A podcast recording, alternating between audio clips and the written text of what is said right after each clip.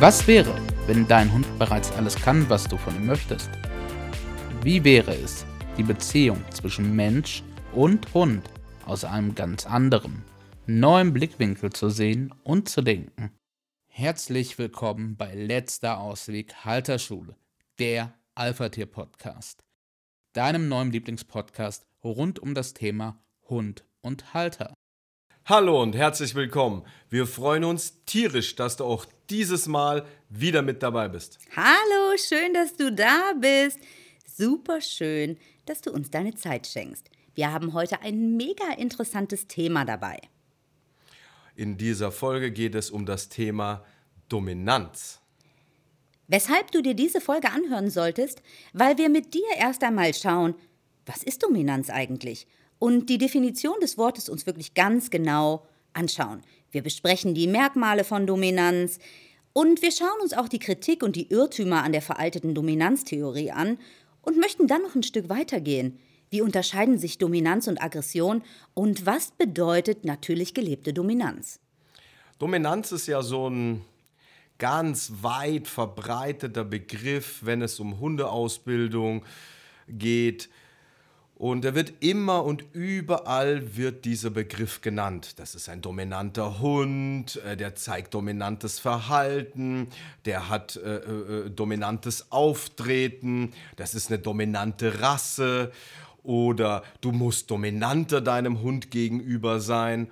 Also Dominanz ist ein riesiges Thema, wenn es um Hunde geht. Und egal, wo du hingehst, unter Hundehaltern, Hundetrainern, Tierärzten, ambitionierten Hundekennern, Hundehaltern und auch Nicht-Hundehaltern und Nicht-Hundekennern, sprechen alle immer wieder von Dominanz. Dominanz ist dabei ein individuelles Bild, was jeder für sich in seinem eigenen Kopf hat. In der Masse ist es allerdings ein sehr schlecht belegter Begriff und eng verknüpft mit Unterdrückung, Gewalt, Brutalität und Aggression und wird damit auch oft gleichgesetzt ganz viele Hunde, die, und das ist immer wieder von uns ein, ein gern genommenes Thema, die Leinenaggression zum Beispiel zeigen oder die ja, Schwierigkeiten im Umgang mit anderen Hunden haben, gerade im Speziellen in Hundebegegnungen an der Leine, denen wird gerne angedichtet, dass sie dominant sind. Also sie haben einen dominanten Hund oder du hast einen dominanten Hund und also man hört wir haben ganz, ganz etliche äh, Mensch-Hundeteams schon trainiert, die vorher bei anderen Trainern waren und die dann zu uns kamen und sagen, also haben immer so einen kleinen Bogen ausfüllen müssen, wie sie ihren Hund einschätzen. Und da war auch immer, immer dieser Begriff dominant, wie ist dein Hund? Und wirklich, 80 Prozent aller Hundehalter haben diesen Begriff dominant immer angekreuzt, also dass ihr Hund dominant ist, weil sie diese Aussage von anderen, von Hundetrainern, Hundeschulen in Bezug auf ihren Hund einfach schon gehört haben und die Einschätzung immer wieder kam, das ist ein dominanter Hund. Wir Menschen verwechseln dabei Aggression oft mit Dominanz und nennen jeden knurrenden Hund gleich dominant, unabhängig von der Situation. Manche begründen auch auf diese Art und Weise, warum der eigene Hund Streit sucht, sich so verhält, wie er ist. Dabei wird allerdings der Wesenskern und die Motivation des Hundes überhaupt nicht mehr gesehen. Mit dem Begriff Dominanz schwört also ein verwirrendes, ein obsoletes, ein ja sehr schlecht belegtes Bild in unseren Köpfen herum. Doch was ist denn nun Dominanz wirklich? Dominanz beschreibt niemals die Eigenschaft eines Individuums. Das geht gar nicht. Dominanz ist also keine Charaktereigenschaft. Dominanz ist auch keine Aggression.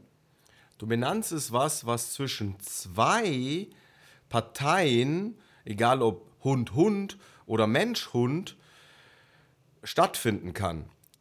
Wenn ein Part dominant ist, muss der andere Part, der Gegenspieler, automatisch subdominant sein.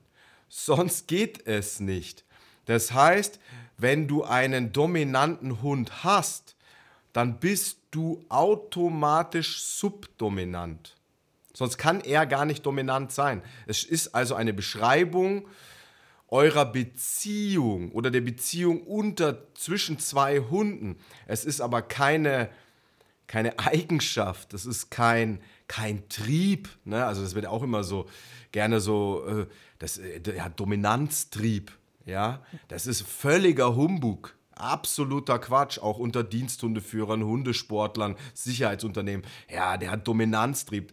Das ist absoluter Schwachsinn. Dominanz stellt somit also immer ein Verhältnis zwischen mindestens zwei Hunden, Hund oder Mensch, Hund oder Katze, whatever da. Es müssen immer zwei Parteien mindestens. sein. Es können auch mehr sein, nur es ist immer ein Beziehungsaspekt. Es ist immer ein Verhältnis. Es ist eine Beschreibung des Zustandes, wie die Parteien zueinander stehen. Dominanz kann also nur im Zusammenhang mit einer bestehenden Gruppenstruktur auftreten. Dominanz betrifft also nur diejenigen, die im direkten Kontakt zueinander stehen und Dominanz braucht immer auch ein zwingendes Gegenüber. Stefan hat es eben schon erklärt, dieser Gegenspieler wird als Subdominanz bezeichnet. Ein dominantes Verhalten zeigt sich immer in Einschränkungen. Generell schränkt der dominante Hund die Verhaltensmöglichkeiten seines Gegenübers ein, insbesondere seine räumliche Bewegungsfreiheit. Das heißt, der dominante Hund bestimmt in Anführungsstrichen über den subdominanten Hund, gerade in Bezug auf, wie kann der sich, wie frei kann der sich bewegen, jetzt in diesem Augenblick, wie viel Raum steht ihm zur Verfügung. Wir haben es schon öfters in unseren Podcast-Folgen gesagt, dass Hunde ganz viel mit Raum nehmen und Raum geben arbeiten, also die Aufteilung des Raumes. Wie viel Bewegungsfreiheit hat denn jeder Einzelne? Und wenn er dominant ist und wenn er seinen Dominanzanspruch klar macht innerhalb dieser Beziehung, dann hat das nichts mit Brutalität, nichts mit Aggression zu tun, es hat etwas mit Energie zu tun.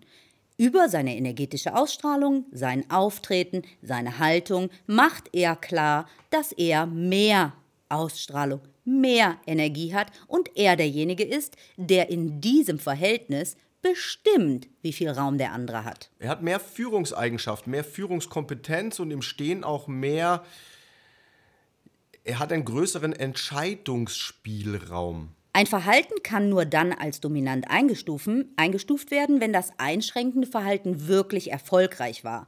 Das bedeutet, Dominanz liegt immer nur dann vor, wenn der Subdominante die Einschränkung ohne deutliche Gegenwehr erduldet und akzeptiert. Das heißt, wenn dein Hund dich zum Beispiel anbrummt in irgendeiner Situation und du zurückweichst, weil du dich erschreckst oder weil du vielleicht auch Angst kriegst, weil du sagst, uh, was ist das? Ich wollte ihm eigentlich nur das Spielzeug, den Knochen oder sonst irgendwie was wegnehmen oder die alte, das alte Brötchen, was da auf dem Weg liegt, was er gerade frisst. Und jetzt brummt er mich an, jetzt knurrt er mich an, jetzt weiche ich zurück, weil ich mich erschrocken habe, weil ich Angst bin, weil ich unsicher bin, weil er das vielleicht auch noch nie so getan hat oder es mir noch nie bewusst war, dass er sowas getan hat.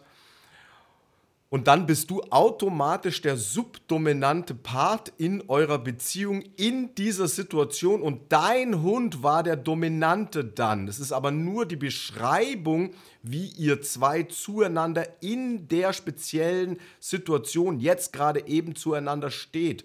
Und er kann nur dominant sein. Durch dein Zurückweichen bist du praktisch subdominant und in dem Moment ist er automatisch dominant. Die Türsituation ist da auch eine super schöne, ja, die mir mega. einfällt. Also, du möchtest gerne mit deinem Hund zur Tür rausgehen. Spazieren gehen, irgendwie ins Auto. Ganz genau. Dein Hund drängelt sich vor und du weichst automatisch zurück und bist derjenige, der nach ihm durch die Tür geht. In dem Moment ist euer Verhältnis, dein Hund zeigt Dominanz, indem er sich den Raum nimmt, die Freiheit nimmt, zuerst gehen zu können. Und du akzeptierst als subdominanter Hund, dass und gehst als Zweiter durch die Tür. Du, du gibst praktisch die Einwilligung zu diesem Verhalten. Durch dein äh, passives, zurückweichendes, vorsichtig ängstliches ähm, Herangehen, Herangehen ähm, machst du erst das auf in eurer Beziehung, dass der Hund praktisch einen dominanten Part jetzt gerade übernimmt. Und das wiederum spielt natürlich in Anführungsstrichen negativ auf eure Grundbeziehung, also auf eure Grundstellung untereinander. Und wenn wir jetzt die Türsituation zum Beispiel nehmen, muss dein Hund dabei gar nicht aggressiv sein. Gar nicht. Er muss auch nicht kann sich brutal freuen sein. wie Bolle. Ganz genau. Du oder derjenige, der eingeschränkte Hund, der subdominante Part innerhalb dieses Verhältnisses, spielt also eine wesentliche Rolle. Denn das Verhalten des Subdominanten bestimmt die Effektivität der, des einschränkenden Verhaltens, das der dominante Part auslebt. Der lässt es zu. Er erduldet es oder er nimmt es an. Und er macht auch keine große Gegenwehr. Er Gar nicht, akzeptiert das ja. im Moment. Und was der Mensch oftmals als Dominanzverhalten im Zusammenleben mit seinem, Fe mit seinem Hund fehlinterpretiert, sind zum Beispiel Signale des Hundes oder Streitigkeiten zwischen Hund und Halter, die offenlegen, dass der Hund an der Glaubwürdigkeit der Anführer-Gefolgschaftsbeziehung zweifelt. Und in diesem Zusammenhang ist es ganz, ganz entscheidend, dass wir uns nochmal klar machen, Dominanz hat nichts mit Brutalität, mit Gewalt, mit Aggression zu tun. Wann immer wir ein aggressives Verhalten sehen, ein brutales, ein gewalttätiges, ein Ich fange an, nach dir zu beißen, wenn du mich korrigieren möchtest, wenn ich hier an der Leine die Sau rauslasse, weil ich jetzt denke, dass ich dafür zuständig bin zu überleben dann hat das nichts damit zu tun, dass dein Hund ein dominantes Verhalten lebt. Oder dass er ein dominanter Hund ist. Überhaupt gar nicht. Das zeigt lediglich die Fehlinterpretation, was wir in unserem veralteten, verwirrten Bild von Dominanz haben und ist nicht mehr als ein Signal dafür, dass dein Hund gerade daran zweifelt und mit dir darüber streitet und sagt, hey, ich glaube nicht daran, dass du derjenige bist, der mich führt und dass ich derjenige bin, der von dir geführt wird. Und ich merke hier in jeder Faser meines Körpers, dass du nicht fähig bist zu führen und ich muss es jetzt übernehmen. Da er aber kein dominanter Hund ist, der in sich ruht und natürlich gelebte Dominanz ausstrahlt, bleibt ihm nichts anderes als Aggression und aus dieser Aggression heraus hat er gelernt, das hilft mir, dass ich den Feind, die vermeintliche Bedrohung mir vom Hals schaffen kann. Also ein aggressiver Hund oder dieses hysterische, ne, an der Leine, dieses, ja, dieses angeschossene an der Leine, dieses richtig umeinander tun, bellen, in die Leine springen, auf die Hinterläufe gehen etc. Das zeigt alles nur nicht, dass es ein dominanter Hund ist, sondern genau das Gegenteil. Ja, dazu werden wir allerdings eine super schöne Extra-Folge machen, weil Stefan und ich lieben dieses Thema. Dieses Thema ist halt auch, ja, so weit verbreitet und es wird so oft äh, äh, Fehlinterpretiert. und viele Leute, Hundehalter, haben halt gerade diese Themen, diese Gedanken im Kopf oder diese Einschätzung von ihren Hunden schon mal gehört und deswegen ist es abgespeichert. Ja, ich habe einen dominanten Hund und ist kein Wunder, dass sich der so benimmt, weil der ist eben so, das ist halt ein richtig dominanter Hund. Jetzt wollen wir uns mal die Merkmale für Dominanz anschauen. Um in einer Beziehung zwischen mindestens zwei Hunden oder Hund-Mensch von Dominanz sprechen zu können, müssen einige Kriterien auf jeden Fall erfüllt sein.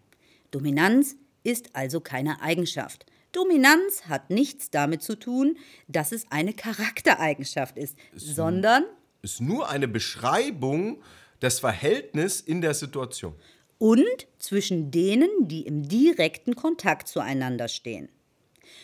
Und dieser Status von Dominanz kann nur dann genannt werden, wenn das Verhalten verlässlich ist. Dein Hund geht zum Beispiel immer so durch die Tür.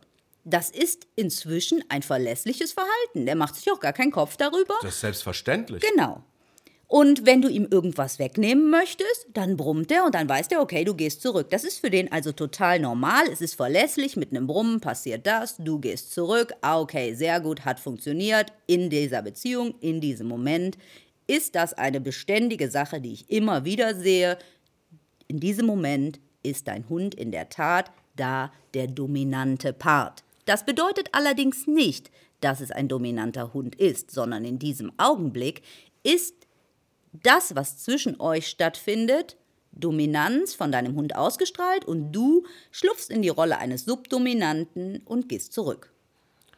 wie gesagt, es ist nur die Beschreibung eurer Stellung zueinander in der jeweiligen Situation. Das ist nicht ein dominanter Hund, nur weil er sein Spielzeug oder sein Futter verteidigt und, und da brummt oder knurrt oder was auch immer macht, vielleicht auch schnappen. Es ist kein dominanter Hund, weil er durch jede Tür immer als erstes Nein. durchdrängt und, und äh, du, du hast die Tür noch nicht ganz offen und schon äh, drückt er sich mit dem Kopf durch und ist schon auf der Straße und du hängst hinten dran. Deswegen ist es kein dominanter Hund. Aber es ist eine dominante Situation oder ihr habt gerade Eine dominante Verhaltensweise Ja, in ihr diesem habt- Augenblick. gerade eine dominante Stellung, aber nur durch das, dass du jetzt gerade in diesem Augenblick subdominant bist. Wärst du nicht subdominant, würde es keine Dominanz da geben an der Stelle. Und damit sind wir auch schon beim zweiten Merkmal, nämlich, dass es immer eine Regelhaftigkeit hat. Das ist das absolute Zauberwort hier. Die Einschränkungen werden immer und immer wiederholt und treten zuverlässig auf. Sie überschreiten damit den normalen Zufall, das passiert mal. Wenn du also beobachtest, mein Hund geht immer da durch die Tür vor mir hinaus, dann hat das eine Regelhaftigkeit, somit ist das Zauberwort erfüllt und äh, es wiederholt sich immer und immer wieder. Das heißt, das ist eine, genau, ist eine dominante Handlung deines Hundes, ohne dass er in sich ein dominanter Hund sein muss. Es Die- kennzeichnet lediglich in dem jetzigen Augenblick eure Zweierbeziehung in dieser Situation. Die du zulässt durch dein subdominantes Verhalten in dieser jetzigen Situation. Es würde allerdings nichts bringen, wenn du jetzt hingehst und sagst, boah, das finde ich richtig scheiße, ich habe da gar keinen Bock drauf, ist mir jetzt aufgefallen, finde ich total kacke, möchte ich jetzt verändern und jetzt schubse ich den da weg und jetzt mache ich mir da mal Platz. Nein, dein Hund wird das vielleicht einen Moment akzeptieren, zurückschrecken und sagen, oh Gott, was ist denn jetzt passiert? Was macht sie oder er denn jetzt? Oh, Hilfe. Nur natürlich gelebte Dominanz, da kommen wir gleich noch drauf zu sprechen, handelt nicht über Aggression, nicht über Brutalität und auch nicht über gewaltsames Auftreten. Es heißt nicht, dass du dieses Verhalten, das dein Hund da zeigt, wenn wir diese Türsituation zum Beispiel nehmen, dass du damit leben musst. Nein.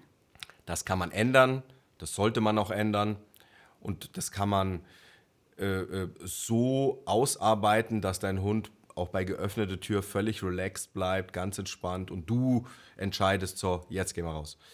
Also das heißt es nicht, du musst dich nicht Nein. damit abfinden. Nur es bringt halt nichts, jetzt brachial da ranzugehen und zu sagen, jetzt habe ich das bei den Zweien gehört und jetzt muss ich da mal dringend was verändern. da ist wieder das A und O, welche Energie strahlst du aus, welche innere Haltung hast du, welche Ausstrahlung hast du, welches Mindset hast du, welchen Blickwinkel hast du. Nur dann können diese Maßnahmen, egal welche man auch immer dann ergreift, um diese Tiersituation zu verändern oder um dieses Abgeben von Futter oder von Spielzeug zu verändern. Nur dann können diese Maßnahmen greifen. Egal welche Form von Methodik man anwendet, weil es gibt ja mittlerweile hunderte verschiedene Methoden, wie man so eine Türsituation ähm, trainieren kann oder wie man äh, so eine gibt Futter ab oder gibt Boah, da habe ich auch ab. Lust drauf. Wir machen auch unbedingt mal so eine Türsituations-Podcast-Folge. Können wir gerne machen. Wenn ihr Bock drauf habt, machen wir gerne eine. Ähm, also, da, da kommen dann irgendwelche Trainingsmethoden ins Spiel und da gibt es von bis alles. Nur wenn es wirklich funktionieren soll und wenn du so wenig wie möglich an Methodik verwenden möchtest und auch in einer, in einer annehmbaren, in einer wirklichen Geschwindigkeit, in, also nachhaltig durchschlagendes Ergebnis möchtest, dann ist es wieder, wie wir es schon, ich glaube, wir haben noch keine Podcast-Folge, wo wir nicht drüber gesprochen haben. Ja, und es wird, glaube ich, auch schwer werden, dass wir eine machen, wo wir nicht drüber sprechen, weil das ist halt der, der Grundstein unserer Arbeit. Dann ist es wieder ganz entscheidend erstmal, welches Mindset hast du, welche Energie hast du, welche Ausstrahlung hast du. Das Verhalten, jetzt kommen wir zum nächsten Punkt, zum nächsten Kriterium. Das Verhalten eines Hundes kann sich sehr stark unterscheiden, abhängig von seinem Gegenüber. Das heißt, A kann dominant gegenüber B und C sein. Dein Hund verhält sich also zum Beispiel in der Türsituation dominant dir gegenüber. Und das kann auch sein, dass er sich deinem Kind gegenüber dominant verhält. Jetzt kommt allerdings dein Mann ins Spiel Und bei deinem Mann macht er das nicht. Bei E, F und G kann A subdominant sein.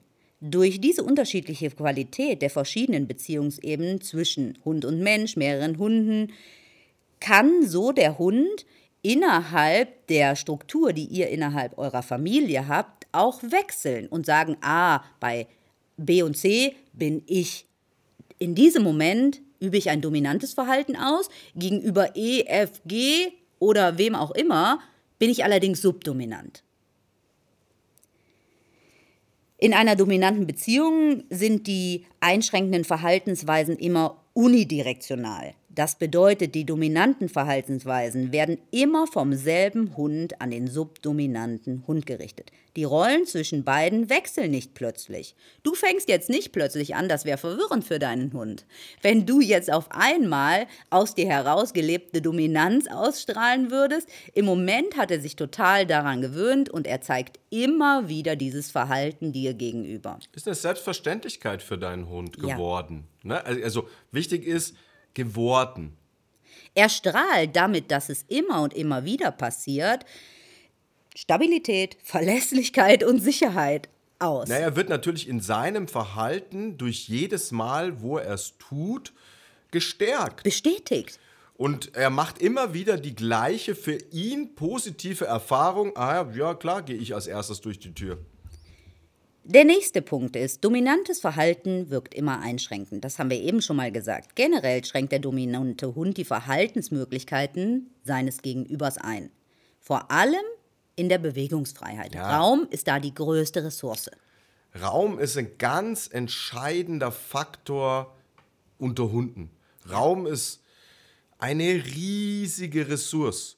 Das ist, du musst, du kannst es dir so vorstellen, wenn du jetzt Angestellter bist, irgendwo, egal, dann schränkt dein Chef auch deine Bewegungsfreiheit ein. Du musst um so und so viel Uhr da sein, du musst bis so und so viel Uhr da bleiben. Du hast nur ein gewisses Bewegungsspektrum, dein Büro und äh, von der Kantine zu der Kantine. Und dein Chef sagt dir auch, gehen Sie bitte schon an Ihren Arbeitsplatz, wenn du irgendwie draußen auf dem Flur rumlungerst oder auf dem Hof stehst. Das heißt, auch bei uns, in Anführungsstrichen, werden Räume eingeschränkt, wenn es um so einen Führungsrahmen geht. Und das machen Hunde auch, aber natürlich viel direkter und, und ja, permanenter, weil du hast irgendwann verstanden, ja, um 8 Uhr bin ich halt da und äh, ich bleibe bis um 4 oder 5 und mein Arbeitsplatz ist mein Büro.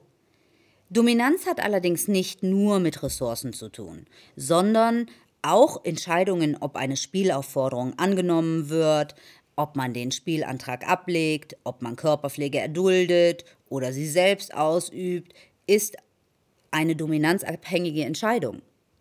Ganz viele Hundehalter hatten wir im Training, die wirklich Themen damit hatten, wenn sie zum Beispiel ihrem Hund die Ohren sauber machen wollten, ja, Krallen oder, schneiden. Äh, hier Pfoten abtrocknen ja. äh, ähm, oder bürsten. Ja. Wenn du also nicht die Alpha-Position besetzt und natürlich gelebte Dominanz ausstrahlst, dann kann dein Hund dir da vielleicht nicht vertrauen. Der sagt, nein, das ist nicht das, was ich möchte. Also Fellpflege ist schon ein Riesenindiz, also bei Fellpflege äh, Überhaupt wir, Körperpflege. Packen, packen, Körperpflege packen wir mit rein, Pfoten abdrucken, Krallen schneiden, Ohren sauber machen, irgendwelche vielleicht kleinen Wündchen versorgen oder was auch immer, kämmen, bürsten, ist ein Riesenindiz, welche Stellung, welche Position hast du bzw. hat dein Hund, welche Beziehung habt ihr zueinander? Ja, das zeigt es sehr deutlich. Ähm, jetzt möchte ich gerne noch ein weiteres Merkmal nennen. Dominanz ist primär eine aktive Leistung des Rangtieferen, des Subdominanten.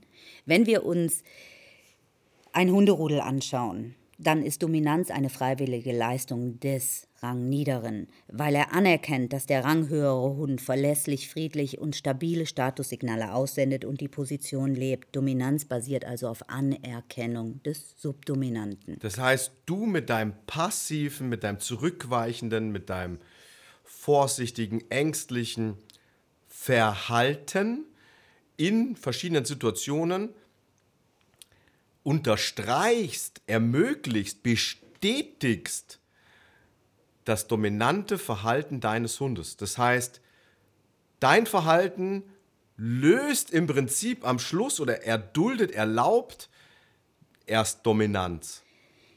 Wenn wir uns anschauen, wie Hunde untereinander leben, dann akzeptiert der Rangniedrige gerne und freiwillig, dass er der Subdominante ist. Für ihn ist das überhaupt nicht schlimm. Er sieht in dem Handeln einen höheren Zweck. Ja, die, äh, es geht ja immer da um die Gemeinschaft, um die Stabilität, um die Sicherheit, ums Überleben, um die Fortpflanzung etc. Und was ein Hunderudel oder ein Wolfsrudel überhaupt nicht brauchen kann, ist die ganze Zeit Reibereien, irgendwelche Rangkämpfe oder sonst irgendwie was, weil es immer für Schwächung der Gruppe steht, äh, äh, für Energieverlust, ähm, für auch Verletzungen, die dabei entstehen können, die dann auch wieder das Rudel schwächen.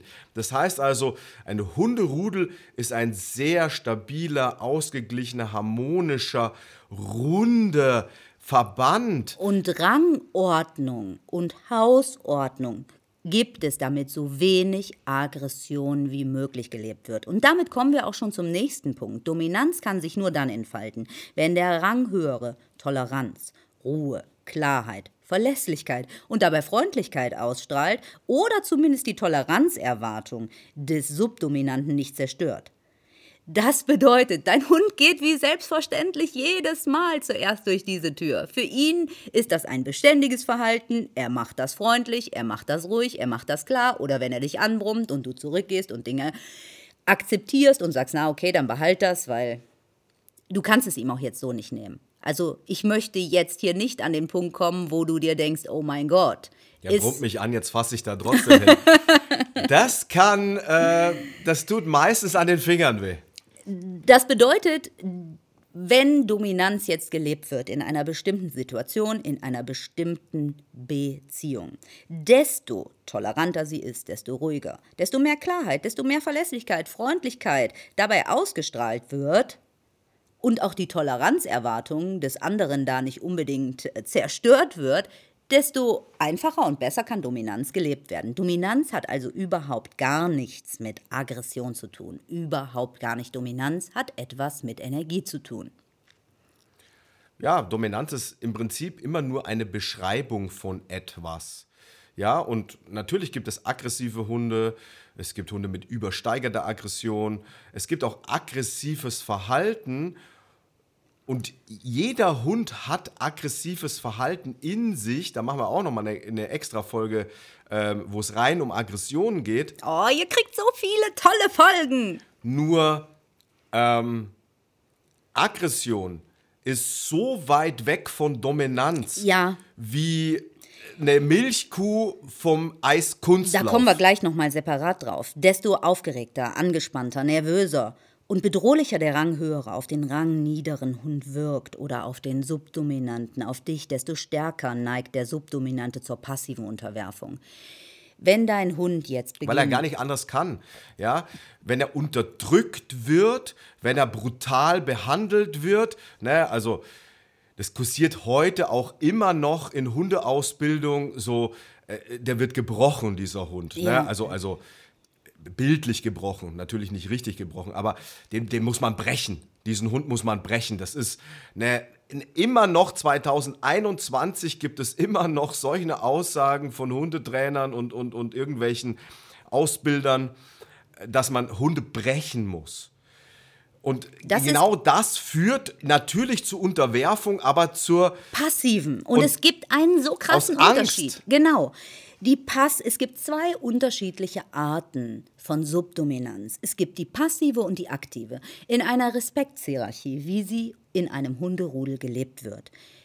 die lebt von der Anerkennung des Ranghöheren. Der Subdominante sagt freiwillig, aktiv, hey, das ist super, dass du da oben stehst. Das ist richtig toll, wenn du das Alpha-Tier deines Rudels wirst.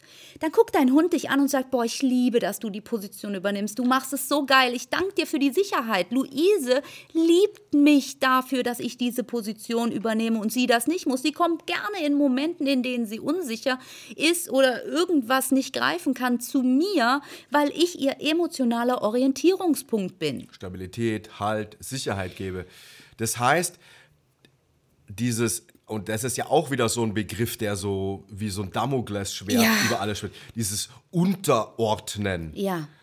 Der muss Ja. sich jetzt mal unterordnen. Oder wir machen Unterordnung. Ne? Das ist ja auch heute noch im Sportbereich oder auch in Hundeschulen äh, ein, ein Thema. Auch wenn es um BH-Prüfungen geht. Ja, egal. Ein Thema, wie eine, eine Stunde benannt wird oder wie eine, eine Übung benannt wird. Der, der, wir machen Unterordnung. Ja. ja? Da- das kommt irgendwie 1900, weiß ich nicht, 5. Also natürlich ordnet er sich unter. Also, ne? Aber das macht er absolut vollkommen, wenn du richtig führst und das Richtige ausstrahlst. Absolut freiwillig, bereitwillig, Anerkennend, gerne. wertschätzend. Er liebt das. Wenn allerdings Dominanz gelebt wird und ein Hund nicht wahrhaftig dominant ist, sondern wenn er aufgeregt, angespannt, nervös, bedrohlich, aggressiv wird, dann kommt eine passive Unterwerfung und die passiert immer genau dann, wenn der subdominante Part sich gezwungen fühlt. Er macht das dann nicht freiwillig, er hat für sich mehr das Empfinden, dass er keine Wahlfreiheit mehr hat, sondern macht es aus Angst vor seinem Gegenüber. Das sehen wir ganz häufig im Hundetraining. Das ist halt dieses klassische, den musst du unterdrücken, den musst du unterwerfen, den musst du brechen, der muss sich unterordnen. Ich möchte auch sagen, dass wir das nicht nur in diesen großen, groben Dingen sehen, sondern wenn wir mit unserem Hund zu einem Hundetrainer gehen und ein Thema haben und wir uns nichts sehnlicher wünschen, als dass dieser Hundetrainer unseren Hund in unsere eigenen Erwartungen presst, dann passiert das oft mit wir haben hier ein Sch- Rüttelding, eine Flasche mit Ja, Rütteldingern, gibt wir haben hier Wasser. Methoden. Es gibt so viele. Also du musst halt sagen, es gibt mittlerweile, glaube ich, fast schon Millionen von Methoden, wie man Hunde trainieren kann. Wie gesagt, von bis. Basierend aber, dies, alle diese Methoden, egal was du nimmst, alle diese Methoden basieren auf drei Grundpfeiler. Und einer dieser Grundpfeiler ist eben diese, Domina diese klassische Dominanztheorie. Du musst ihn unterwerfen. Wenn wir jetzt dahin noch mal kurz zurückgucken, ne, dann möchte ich niemanden verurteilen, weil auch wir haben innerhalb unserer Trainingslaufbahn solche Dinge gemacht. Auch wir haben Wasser verwendet, auch wir haben Trainingsequipment, weil wir noch überhaupt gar keine Ahnung hatten und wirklich probiert haben, was können wir denn da tun. Ich verurteile also niemanden, der das getan hat. Und es gibt gute Trainingshilfsmittel, gute Trainingsmethoden. Also äh, es geht nicht um es geht nicht nur um es geht nicht nur hier um schlechte Trainingsmethoden oder Hilfsmittel. Es gibt da gute Es gibt gute es gibt, Krücken. gibt weniger gute und manchmal muss man auch irgendwie ein Hilfsmittelchen verwenden, um um einfach ein ein Hindernis zu überwinden. Eine Brücke bauen. Ja. Nur, wenn wir da jetzt hinschauen, mit dem heutigen Wissen, mit der Erfahrung, die wir sammeln durften, dann ist es nicht das Richtige, wenn ein Hund sich dir gegenüber passiv unterwirft. Gar nicht. Und das aus Angst macht, das Gefühl hat, ich habe keine Wahlfreiheit. Und du als Bedrohung angesehen Das wirst. ist immer ein Vertrauensbruch Genau. in eurer Beziehung. und dein in Hund wird Bindung. immer Zweifel haben. Er wird immer diese Skepsis. Skepsis. Angst vor dir haben. Und das wird niemals dazu führen, dass ihr ein wahrhaftiges Team werdet. Deswegen, ich bitte dich wirklich inständig, ich verurteile nicht. Das alles ist in Ordnung. Nur wenn du das noch machst, dann beginne wirklich bei dir anzukommen. an deiner Energie zu arbeiten. Weil wenn deine Energie, deine Ausstrahlung die richtige ist, dann brauchst du nur mini, minimale Hilfsmittel und, Und- nur ganz feine Methoden und, es fluppt. Und deinen Hund auch echt aus einem neuen Blickwinkel anzugucken. Nicht mehr aus dem, hey, der ist so dominant Ja, und der möchte die ganze muss ich Zeit, den muss ich muss dagegen. Gar nicht. Dein Hund macht es nicht. Also dominante Hunde sind 2% von Ja. 98. Und ein dominanter Hund verhält sich anders. Ganz, Ganz, anders. Das, was da passiert, sind kleine dominante Gesten, die Ja. eure Beziehung kennzeichnen. Aggressive Verhaltensweisen passieren immer nur, wenn dein Hund an eurer Glaubwürdigkeit, dass du führst und er folgen soll, auftreten und wenn er die Führungsrolle übernimmt, obwohl er überhaupt nicht die Kompetenz hat und das macht. aus Überforderung raus. Genau. Deswegen, wenn dein Hund sich so verhält, schau ihn durch die Augen der Liebe an und hör auf, ihn brachial da irgendwie ihm zeigen zu wollen, ich bin jetzt der Dominante. Je mehr Härte, Druck oder äh, äh, äh, wilde Mittel du brauchst, um deinen Hund in Anführungsstrichen zu bändigen, je schlechter ist deine Energie und deine Ausstrahlung. Der Dominante hat überhaupt nicht nötig. Und das ist, sind wir beim nächsten Merkmal. Seine Macht in jeder Gelegenheit eigennützig durchzusetzen. Er Viel- handelt für die Gruppe, gemeinnützig. Äh, ein, ein, ein, ein, ein, ein, ein, ein ranghoher Hund, ein Rudelführer würde sein Leben für die Gruppe lassen. Genau. Und jetzt kommt hier auch Konsequenz ins Spiel. Und wir haben auch schon mal in einer Folge über Bestimmtheit und Konsequenz ganz kurz gesprochen. Ja.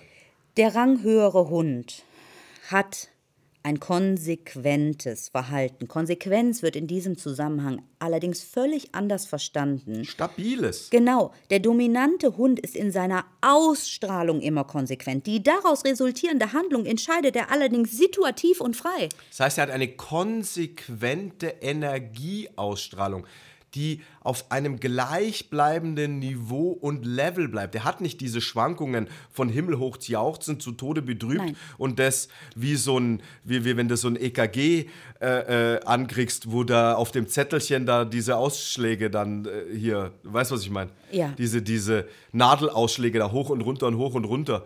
Ja, sondern der hat mehr das, äh, wenn dein Herz aufhört zu schlagen, Ja. diesen gleichbleibenden Strich. Seine Ausstrahlung ist immer konsequent. Das heißt, wenn du als Hundehalter Bestimmtheit und Konsequenz leben möchtest, geht es darum, dass egal was dein Hund jetzt gerade tut, du ganz konsequent eine bestimmte Ausstrahlung trotzdem haben Eine kannst. stabile Energie. und hast. auch agieren kannst und nicht ins Reagieren fällt, nur weil dein Hund jetzt gerade ein anderes Verhalten zeigt, du nicht in dir wackelst, sondern beständig nicht auf einmal die Ausschläge losgehen. Ja, du nicht schwankst von Panik, Angst, Frustration, Hilflosigkeit, von äh, jetzt springe ich in den Apfelbaum vor, vor lauter Freude. Also auch übersteigerte Freude ist genauso Ja. kontraproduktiv wie Panik, Angst, Frustration, Wut, Schuld, Aggression, Überforderung, Kleinheit, Ohnmacht. Also, kommen wir zum letzten Merkmal. Wenn der Ranghöhere die Beziehung dominiert, wird sie trotzdem vom Subdominanten initiiert. Der Subdominante sagt, okay, kein Thema. Der ermöglicht erst die Dominanz des anderen. Ohne die Anerkennung des Häuptlingsstatus. Durch die Indianer gibt es keinen Häuptling. Ja, also das können wir ja auf uns auch zurückmünzen. Ohne dass wir unseren 730 oder wie auch immer, wie viele es sind, irgendwie so in dem Bereich, die da in Berlin in ihrem Kabinettchen da sitzen und über uns entscheiden, ohne dass wir das, die anerkennen, hätten die gar nichts zu sagen. Also das sind 730, 750 Leute und wir sind 83 Millionen. Also das ist Verhältnis ist, also ich möchte nicht die Prozent ausrechnen. Jetzt würde ich gerne zum nächsten Punkt kommen, und zwar Kritik und Irrtümer an der veralteten Dominanztheorie. Und während wir diese Merkmale besprochen haben, waren wir eigentlich schon mittendrin. Die wahrscheinlich überzeugendste Kritik ist, dass die Dominanztheorie fälschlicherweise Aggression als organisierenden Faktor in sozialen Gruppen überbewertet hat. Die häufigste und leider auch noch fälschlicherweise übliche Bezeichnung der Dominanzaggression hat nichts mit dem Dominanzkonzept und der Verteilung von Dominanzpositionen zu tun. Es hat nichts mit natürlich gelebter Dominanz innerhalb eines Rudels, innerhalb eines Verbandes zu tun. Diese Beobachtungen oder diese Schlussfolgerung dieser Dominanztheorie ist entstanden a aus der Hackordnung unter Hühnern, also es kommt von Hühnern, nicht von Hunden oder von Wölfen. Und dann hat man Gehege gemacht, zwar relativ große Gehege, mehrere Hektar groß, aber Einzäunung, Gehege und hat da. Ist also ein beschränkter Raum. Ja, ne, mechanisch beschränkt, Zaun. Und hat da bunt zusammengewürfelt Wölfe reingepackt. Also, die nicht aus einer, weil unter Wölfen in Freien ist es immer ein Familienverband im Normalfall. Ähm, hat dann also bunt zusammengewürfelt Wölfe da reingepackt und hat die in ein Gehege gepackt. Und da kamen unglaublich viele Aggressionen, Rangkämpfe, äh, äh, ja, bis zum Todbeißen ist da entstanden. Und daraus hat man dann geschlussfolgert, eben diese Dominanzaggression, Dominanztheorie, äh, diese diese unterdrückende Rangordnung kam alles aus diesen Beobachtungen. Das ist völliger Humbug, dreimal, wieder, dreimal äh, widerlegt. Und die schwerwiegendste Folge dieses Missverstehens der Dominanztheorie und des Begriffes Dominanz ist der Schaden, der dadurch zwischen den Beziehungen von Mensch und Hunde, Hunden entstanden ist. Äh, immer noch entsteht? Ja, der Irrtum im Zusammenhang mit Dominanz hat zu aggressiven und von Konfrontation gekennzeichneten Wetteifern ja, zwischen in Kampf gehen genau, mit dem Hund. um die Position ausfechten. des Rudelführers. Deshalb ist auch Alpha ganz oft schlecht belegt, weil ja, die Leute denken, hey, hier geht es um ein Wetteifern, um einen Positionsstreit zwischen Rudelführer, Mensch und Hund, dass Hunde und Menschen gegeneinander anfingen zu kämpfen. Menschen Ach, wir selbst haben schon äh, Kommentare gekriegt, ja. ähm, veraltete Trainings Methoden, nur weil Leute diesen Begriff Alpha oder Alpha-Tier gel gelesen haben, kommt sofort die Einkategorisierung. genau. Brutal, Gewalt, Hundeplatz und, 1960, ja. äh, Stromhalsband, äh, Stachel, Schläge, Dritte, keine Ahnung. Und das hat diesen Menschen die Berechtigung gegeben, ihren Hund zu misshandeln, den Missbrauch von Trainingsunterstützungen, Ausübung harter und strenger Kontrollen.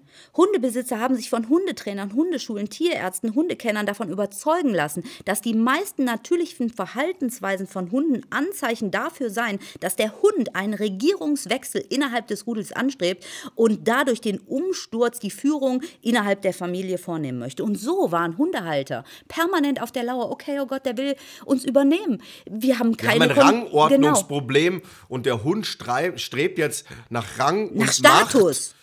Und wenn ich ihm jetzt nicht auf die Schnauze hau, ja. äh, äh, dann übernimmt er und dann komme ich bei meinem eigenen Wohnzimmer nicht bei der Tür mehr rein, weil er fletschend vor mir steht. Und so wurde innerhalb von vielen Familien Hundehalter mit ihren Hunden ein echter Kampf ausgefochten. Ja, Die haben versucht, Schlägerei. ihren Hund, ja, auf den Rücken zu drehen. Alpha-Wurf. Ihn, ihn misshandelt mit unglaublichen Trainingsmethoden. Also wird heute noch gemacht. Es wird heute werden noch ich, diese Methoden gemacht. Heute werden noch Alpha-Würfe durchgeführt und angeraten. Ich habe, als ich den Stefan kennenlernte, kannte ich keinen Hundesport. Und als der Stefan mir erzählt hat, was auf manchen Trainingsplätzen los ist, und als ich das gesehen habe, ich war so betroffen. Echt, ich fühlte mich so das hat in mir so einen Punkt angetriggert, der sich so verletzt gefühlt hat. Und als Stefan mir erzählt hat, weißt du, Baby, das war ganz normal, dass man da Strommatten in den Platz eingebaut hat. Die, wie, wie, sehr Hunde misshandelt Ich, ich habe Hundesport begonnen in den 80er Jahren als achtjähriger äh, Bub. Und ja, da, war, da, da hieß es noch nicht mal Hundeplatz, da hieß es Abrichteplatz. Ja, hört euch das Wort mal an. Und ähm, da bin ich auf den Platz gegangen. Ich hatte einen deutschen Schäferhund. Mein Vater hat deutsche Schäferhunde gesüchtet. Ich hatte einen deutschen Schäferhund Rüden, aber wirklich einen kräftigen Burschen. Ich denke, wir haben zu der Zeit gleich, gleich viel gewogen. Und da kam ich mit einem Ball auf den Platz, weil ich halt mit dem Hund zu Hause viel gespielt hatte. Der hatte richtig Bock zu, zu, zum, zum Spielen. Ich kam auf jeden Fall mit dem Ball auf den Platz und dann kam der Ausbilder und sagte, hör mal zu, Junge, wenn du mit deinem Hund spielen willst, dann schleichst du dich jetzt hier. Hier wird trainiert. Und bei uns ist das Motto, nicht gestraft ist Lob genug. Also wisst ihr was? Ich möchte wirklich nochmal sagen, ich möchte niemanden verurteilen. Das war auch damals gang und gäbe. Nur und heute ist eine neue Zeit. Man weiß es halt heute besser, Absolut. 30, 40 Jahre und später. wir haben so viele besser. Erfahrungen gemacht. Und ich möchte hier an dieser Stelle noch einmal betonen, wenn du zum Alpha-Tier deines Rudels wirst, dann hat das nichts damit, zu äh, nichts damit zu tun, dass du deinen Hund unterdrückst, misshandelst, Brichst. mit ihm kämpfst, ihn brechen möchtest, sondern dass du die volle Verantwortung Keine Gewalt, übernimmst. keine Nein, Brutalität. Kein Zwang. Kein Zwang. Keine verstehen unter extremen. Ausbildungsmethoden oder extremen Hilfsmittel. Sondern du Sondern wir darfst zum Alpha-Tier werden. Ja, Sicherheit. und da gibt es auch ja. Methoden und da gibt es vielleicht auch mal Ausbildungshilfsmittelchen auf dem Weg zum, um Ja. es zu erleichtern, um es dich zu unterstützen.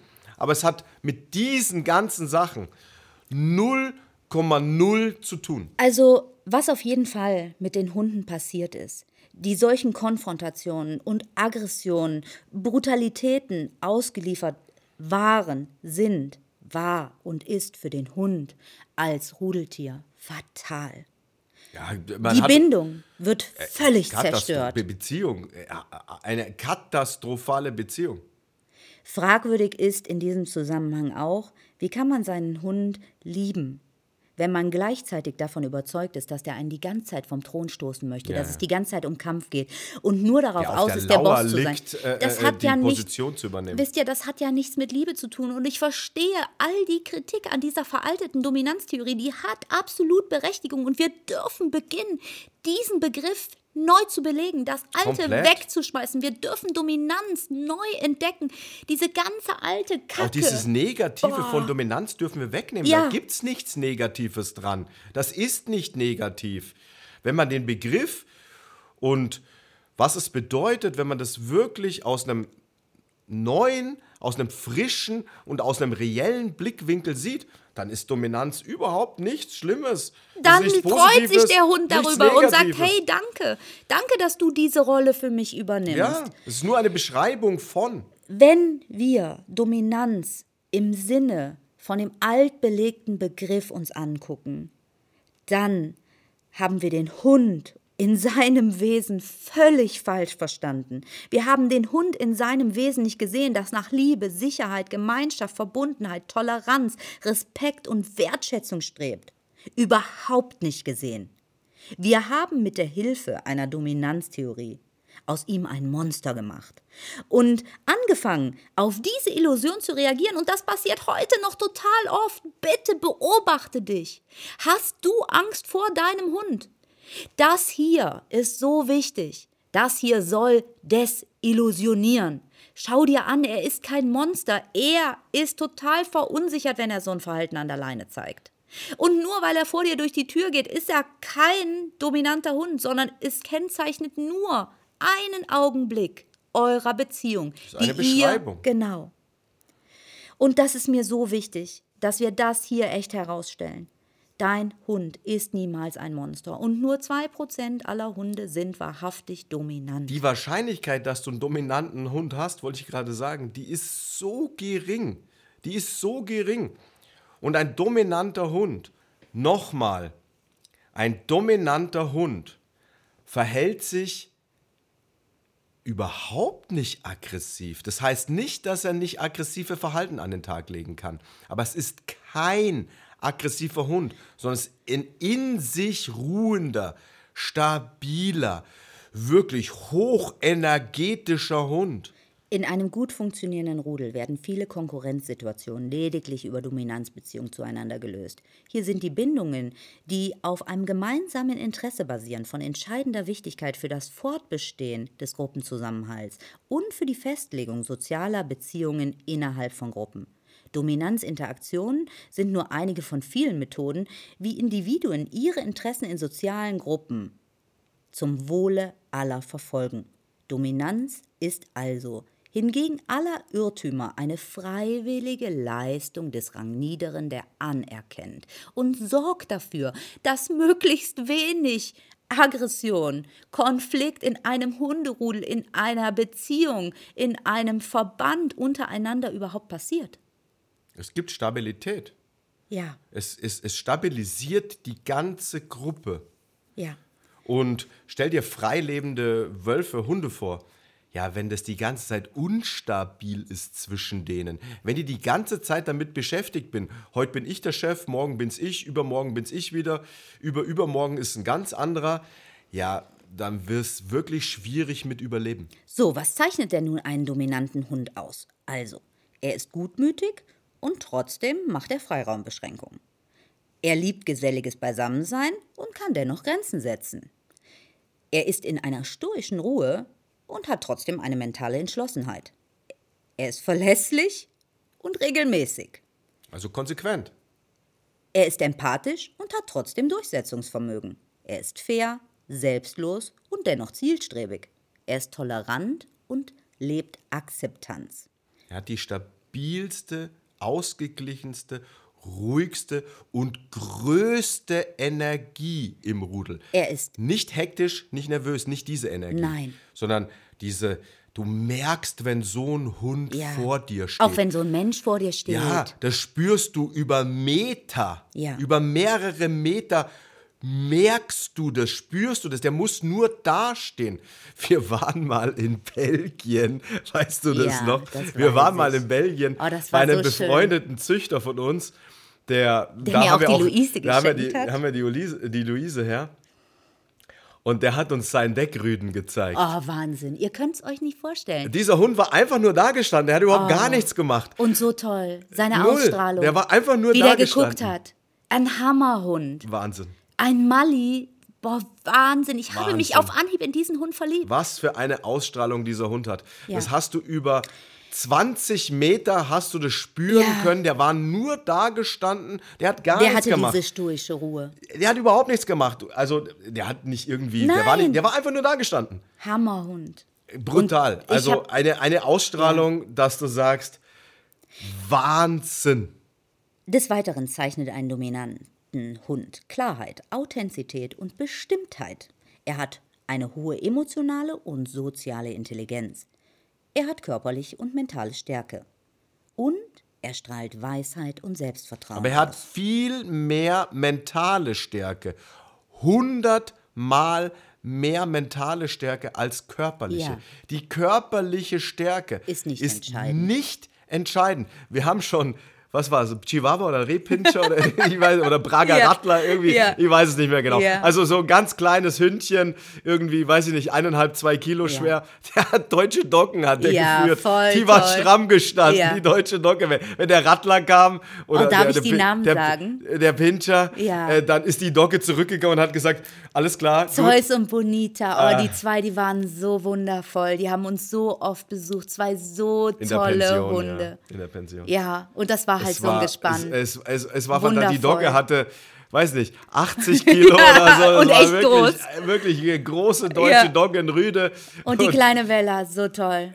Bonita. Äh, Bonita, ja. Ähm, ich weiß jetzt nicht mehr, was war. Also irgendwie Pinscher oder Rattler Ja. oder also wirklich Ja, klein, putzig, sah aus wie so ein Mini-Dobermann. Aber die Dogge hat sich an ihr festgehalten. Total. Und auch echt Wenn akzeptiert, dass irgendwas Bonita war, das dann hat sich hatte. die hinter den Rattler gestellt. Und Bella, das möchte ich auch noch erzählen. Bonita. Nee, Bella, unser Jack so, Russell. Jack Russell, ja, Boah, Bella, ein so kurzbeinige wunderv- Jack ja, Russell-Hündin. Ich, meine Großeltern hatten immer Jack Russell. Ich kam irgendwann an den Punkt, dass ich gesagt habe, boah, ich will unbedingt auch einen Jack Russell haben. Ich liebe ja unsere Mallis, doch mir fehlt irgendwie so, oh, ich hätte so gern. Wir Haben sind der- losgezogen. haben wir, aus der Tierhilfe, glaube ich. nee, die hatte doch Ah, die den muss dreibeinigen abgeben. Hund. Nee, die muss, ihn den abgeben. Die muss den abgeben, weil irgendwie konnte nicht mehr halten mit Ja, Kindern der Mann hat sich irgend- Oder der Mann, getrennt. Hat sich Genau. getrennt.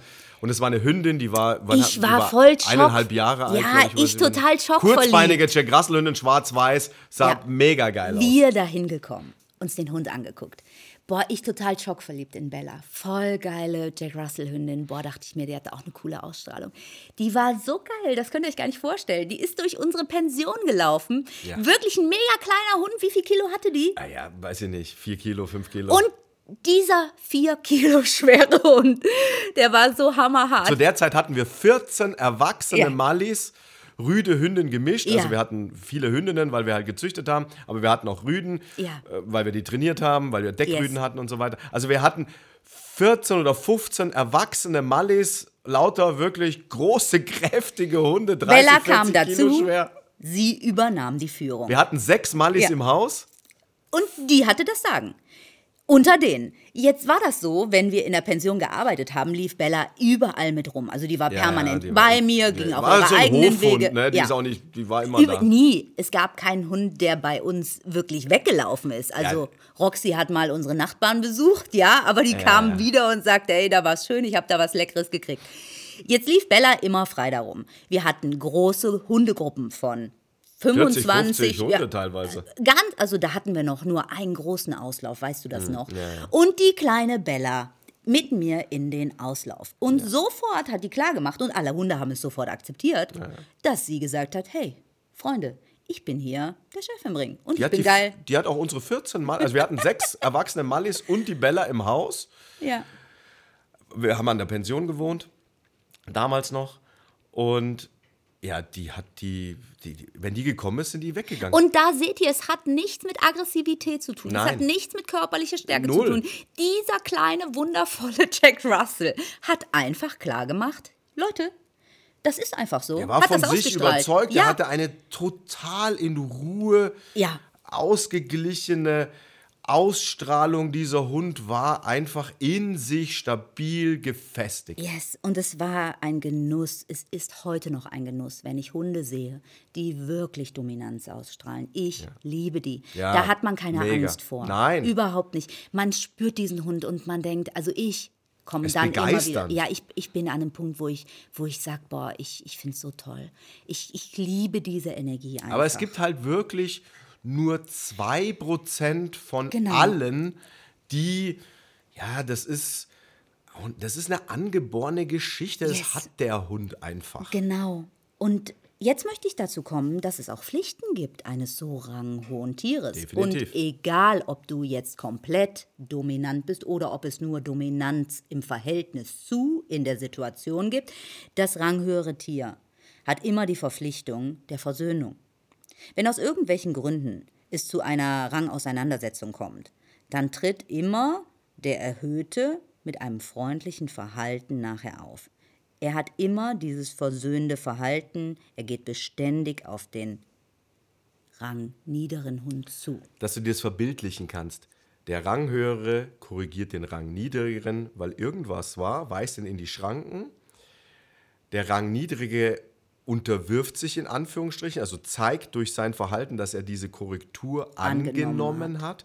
Und dann macht der ranghohe Hund sofort ein beschwichtigendes Verhalten. Das heißt, wenn du es umlegst auf Hundetraining, umlegen würdest auf Hundetraining, Ja. dann würdest du, was weiß ich, dein Hund äh, führt sich auf wie die Sau an der Leine, dann kommt irgendwie eine Methode, was weiß ich, du machst dann Eine Leinenruck, Korrektur. machst, tust hin und her, keine Ahnung. Dein Hund reagiert auf diese Korrektur und macht ein, ein, ein passives Verhalten und dann fängst du ihn an, über den Kopf zu streicheln. Zum Beispiel, ihn abzustreicheln. Du bietest ihm sofort die Versöhnung an und sagst, ich danke dir. Und wo, in welchem Training hast du das schon erlebt?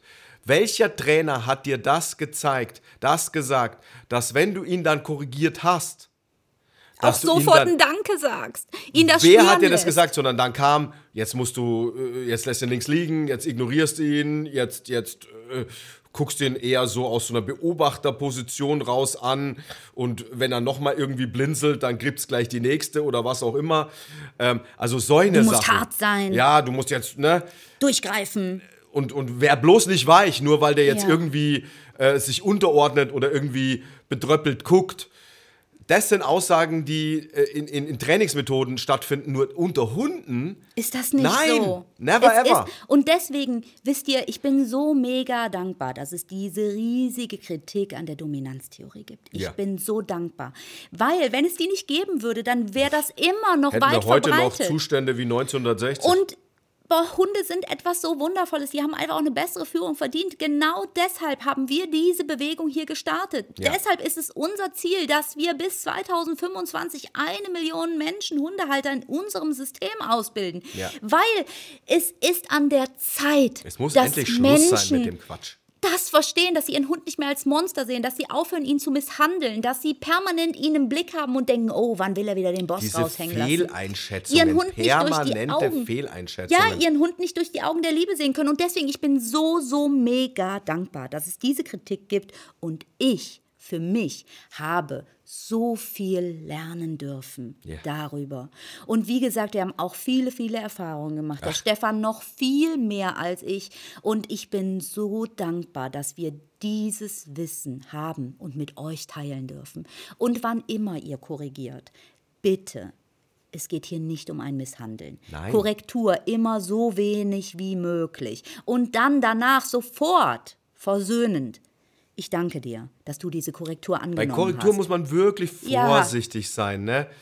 Also Korrektur ist nichts, was man einfach so, ja, jetzt Nee. gehe ich da hin und jetzt korrigiere ich mal diesen Hund. Jetzt schmeiß ich hundertmal die Schelle, mir scheißegal. Ja, oder Bitte jetzt nicht. rucke ich da an der Leine wie ein Verrückter oder jetzt nehme ich noch ein schärferes Halsband oder jetzt muss ich dem mal hinten die Hinterläufe wegziehen und die auf den. Boden werfen und den da runterdrücken. Macht das nicht. Es führt Macht eh es nur. wirklich. Also A, müsst ihr sowieso erstmal diese stabile Energie und Ausstrahlung an den Tag legen können. Vorher brauchst du gar nichts machen. Das ist das Erste. Weil vorher kannst du gar nichts machen und vorher nimmt es auch dir keiner ab. Dein Hund spürt immer, dass es nichts ist, was von innen Und herauskommt. zweitens, du musst wirklich, wirklich wissen, in welchem Moment korrigiere ich, mit welcher Intensität korrigiere ich, jetzt, korrigiere ich jetzt diesen Hund in diesem Verhalten und wie verhalte ich mich danach sofort. Und wenn du das falsch machst, dann geht deine Korrektur entweder nach hinten los oder sie ist viel zu derb und dein Hund, äh, ja, hört dann zwar auf, aber nur Er aus dem Grund, weil er Angst. sagt, ey, das ist, das ist hier besser für meinen Schutz, für mein Überleben, weil wenn ich das jetzt nochmal mache, dann kriege ich wieder eine. Und es ist immer bindungs- und beziehungshemmend. Schädigend. Und es, es gibt nichts gegen Korrekturen. Wir verwenden auch gewiss punktuelle Korrekturen. Nur man muss wirklich, wirklich wissen, was tut man wann und in welcher Intensität. Das kannst du nicht aus einem YouTube-Video oder aus einem Buch, das du gelesen hast, einfach eins zu eins umsetzen und jetzt glauben, du tust das Richtige. Also, bist du bereit? Hast du den Mut, den Begriff Dominanz neu zu belegen? Ja. Neu zu definieren und dann in deinem Rudel lebendig werden zu lassen? Wenn dir das noch nicht gereicht hat, dann gucken wir uns jetzt nochmal Dominanz und Aggression wirklich im Verhältnis an. Dominanz hat also nichts mit Aggression zu tun. Dominanz ist immer eine freiwillige Leistung des Rangniederen. Dominanz basiert auf Anerkennung.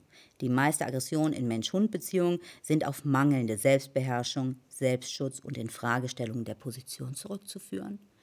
Bist du als Hundehalter aggressiv deinem Hund gegenüber, dann hat das mit deiner mangelnden Selbstbeherrschung zu tun. Dann hast du Angst vor dem Verhalten, das dein Hund da gerade zeigt. Und dann merkst du, dass er deine Position in Frage stellt. Das ist ein Schutzmechanismus in dem, in dem Moment für dich. Ja. Sogenannte Affektkontrollaggressionen lassen schlussfolgern, dass ursächlich Schwankungen, Mangel und Veränderungen im Bereich der Serotoninbindungsstelle im Gehirn vorhanden ist. Serotonin ist besser bekannt als das Glückshormon. Serotonin ist ein Neurotransmitter, der im Gehirn produziert wird. Fehlt Serotonin, kommt es auch zu Aggression, Impulsivität, Aufmer Aufmerksamkeitsstörung und Angstzuständen. Ein ausgeglichener Serotoninhaushalt führt insgesamt zu einem emotional stabileren Hund oder auch Menschen. Hunde, die solche affektkontrollabhängigen Aggressionen zeigen, sind durch ein eher unsicheres, emotional instabiles Nervenkostüm und nicht durch Souveränität ausgezeichnet. Dieses Phänomen führt oftmals und fälschlicherweise zur Kastrationsempfehlung. Auch Ja. das wird eine eigene Podcast-Folge. Ja, bitte, was es dauert diese Podcast-Folge noch drei Stunden, wenn wir auf das alles eingehen. Ja, also es wird eine Podcast-Folge zur Aggression geben, es wird eine Podcast-Folge zur Kastration geben. Yes. Ja, auch das ist so. Also, nur um es kurz zu machen. Und um es nochmal zu betonen, aggressives Verhalten zeigt immer unsicheres, emotional instabiles Nervenkostüm. Ein dominanter Hund ist nicht aggressiv. Nein. Puh, das war jetzt schon richtig viel. Und jetzt möchten wir uns der natürlich gelebten Dominanz eines Alphas zuwenden. Kannst du dir schon vorstellen, was wir damit meinen? Ich glaube schon. Ich glaube, so ganz langsam beginnt sich in dir so eine neue Definition von Dominanz zu bilden. Das ist auf jeden Fall das Ziel dieses Podcasts. Yes. Ob wir es erreicht haben, wissen wir nicht. Doch, bitte, antworte uns, gib schreibe uns ein Feedback, uns. Yes. schreib eine Bewertung. Also, natürlich gelebte Dominanz ist eine gewachsene Rangordnung und wird von allen Mitgliedern akzeptiert, anerkannt, wertgeschätzt und nicht mehr in Frage gestellt. Toleriert. Yes. Gelebte Dominanz ist Souveränität. Souveränität strahlt sich aus durch innere Ruhe, Gelassenheit und Ausgeglichenheit. Stabilität. Yes. Identität.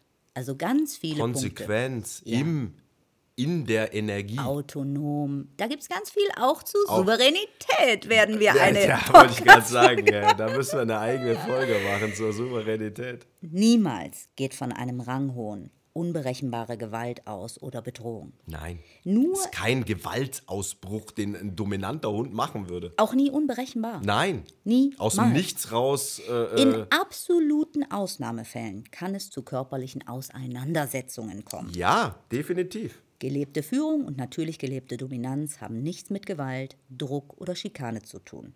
Die Durchsetzungsfähigkeit der natürlich gelebten Dominanz setzt einen Rahmen, in dem die anderen sich sicher, wohl und stabil gehalten führen, fühlen und geführt fühlen. Sie schätzen, lieben diesen Rahmen, sie erkennen ihn an, weil er ihnen Sicherheit gibt, weil er ihnen Stabilität gibt, Weil es das Überleben auch sichert. ja, das ist auch der Grund, weshalb alle anderen Mitglieder diese gelebte Dominanz freiwillig anerkennen. Gehorsam und Kontrolle spielen hier überhaupt keine Rolle mehr. Es wird niemals eine Unterwerfung erzwungen. Es geht hier um wahrhaftige und freiwillige Anerkennung und Auch Akzeptanz. Gehorsam ist äh, was, wo wir eine extra Folge drüber Oh, machen können. absolut. Wir haben so viel. Den Führungsanspruch muss man sich als Mensch in seinem kleinen Rudel erarbeiten. Es ist wirklich Arbeit, an die Führungsposition zu gelangen. Es ist wirklich deine Arbeit. Ja, deswegen nennen wir uns Halterschule.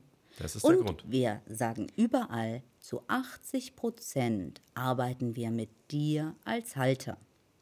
Es wäre fatal, wenn du jetzt annehmen würdest, dass du jetzt gleich morgen oder übermorgen natürlich gelebte Dominanz in all ihren vielseitigen und stimmigen Facetten ausstrahlen oder leben könntest. Auch stabil, das, äh, die, das äh, Und alle ausstrahlen Rudelmitglieder gerne und bereitwillig sich Ja. dir sofort unterordnen. Ist nicht auf ein Schalterchen drücken und dann hast du das. Ein ganzes Leben lang oder ein ganzes Hundeleben lang bisher hast du etwas anderes ausgestrahlt. Das hier ist der Beginn einer Reise, bei der du bereits jetzt die ersten Schritte gegangen bist. Du hörst ja diesen Podcast wahrscheinlich nicht zum ersten Mal. Und du hast jetzt auch heute in diesem Podcast schon echt mega lange uns zugehört. Das heißt, du bist schon mitten auf deinem eigenen Weg. Du lebst die Veränderung schon durch das, dass du dir das anhörst. Ja, die Entwicklung in dir passiert automatisch. Dein Unbewusstsein rattert. Und es weiß ganz genau, dass wir hier einen Sensus antickern, weil wir sprechen hier einen Teil deiner Seele an. Wir sprechen den Teil an, der inmitten deinem Herzen sitzt und dort Und jetzt wohnt. kommt es halt drauf an, was machst du daraus? Wie baust du das aus? Es ist eine Entwicklung, die in dir stattfindet und sich dann in deiner gesamten Umgebung widerspiegelt. Es ist auch nicht so, dass dein Umfeld sofort das alles reibungslos annimmt, sondern da draußen warten Tester. Dein Hund testet dich auf Mark und Bein. Ja, immer wieder werden Situationen kommen, wo du auf, auf, auf, auf, auf, auf, auf ja, zur Prüfung stehst. Ja. Ob Wa- du's wirklich Ob ernst du es meinst. wirklich drauf hast. Ob du es auch beständig ausstrahlst, ob du das wirklich bereits bist, ob du voll und ganz die Position leben kannst und immer wieder deine Richtung, deinen Weg, deine Ausstrahlung verfeinerst. du bist also der Prüfling in diesem Spiel. Deswegen ne, sagen wir diesen Spruch, der, Hund Hu- ist dein Der Lehrer. Hund ist der Lehrer. ja. Dein Weg und deine Ausstrahlung zu verfeinern ist deine Aufgabe, damit du immer authentischer, natürlich gelebte Dominanz in all ihrer Vielfältigkeit ausstrahlen kannst. Nur wenn dein Hund vertraut, dass du ihm in allen Lebenslagen die notwendige emotionale Orientierung und zeitgleich Freiraum zur eigenen Entfaltung gibst, eure Beziehung wirklich beidseitig von Vertrauen, Respekt, Verbundenheit, Stabilität, Empathie, Liebe, Toleranz und Sicherheit gekennzeichnet ist, wird er sich dir gerne, freiwillig, bereitwillig, anerkennend folgen. Bedingungslos. Für eine sichere Bindung sind klare Kommunikation, Respekt auf beiden Seiten und Kooperation unumgänglich. Je besser die Kommunikation der kleinen Signale zwischen euch beiden funktioniert, umso öfter kannst du deinem Hund Freiraum schenken. Hat dein Hund dich dann anerkannt? Erkennt er dich verlässlich, beständig in der Alpha-Position? Stabil, klar, innerlich ruhend, emotional ausgeglichen? Hast du es gar nicht nötig, aggressiv oder wütend zu sein? Ich möchte noch mal ganz kurz hier auf Luise eingehen oder auch auf Bella oder auch auf alle anderen Hunde, die mich in meinem Leben begleiten, seit ich an Stefans Seite bin. Ich habe niemals in irgendeiner Art und Weise denen aggressiv gegenübertreten müssen. Nein. Meine Hunde haben echt wenig Bewegung in ihrer Route, weil viel Bewegung ist, hat immer etwas damit zu tun, dass der Hund nervös ist, gerade nicht weiß. Es sind ganz ausgeglichene Hunde. Alle diese Hunde liebten mich dafür, dass ich diese Position eingenommen habe, einnehme. Und diese Position ist überhaupt nicht schwer für mich. Gar nicht. Es erleichtert so, so viel. Es lohnt sich so mega. Dominanz, im eigenen Gehirn neu zu definieren, die alte Kacke rauszuschmeißen, zu sagen, ich mache mich auf den Weg, Alpha-Tier zu werden, weil es wird zwangsläufig auch dazu führen, dass du mutig wirst und diese Ressourcen, Fähigkeiten, all das, was du jetzt bei deinem Hund lernen durftest, in andere Lebenssituationen. Wollte ich gerade zeigen, also das ja. breitet sich in dein Berufsleben, in deine Beziehungen, in deine Kinder. Partnerschaft, ja. Kinder, Nachbar. Das, also es, ist, es breitet sich einfach, es entsteht durch dein Training mit und für den Hund und es entfaltet sich aber in deinem kompletten Sein. In, du in bist deinem dann Alpha-Tier. Ja. Und es ist so schön. Und es ist keine Position, die super schwer ist. Verantwortung übernehmen fällt einem da nicht schwer, weil alle anderen lieben es und die unterstützen dich. Und das bedeutet nicht, dass du mega viel Druck hast und für alle verantwortlich bist. Man ist dann eine Gemeinschaft. Und man bietet in emotional schwankenden Momenten die emotionale Orientierung, die man in sich spürt. Man fällt also immer nur in sich zurück.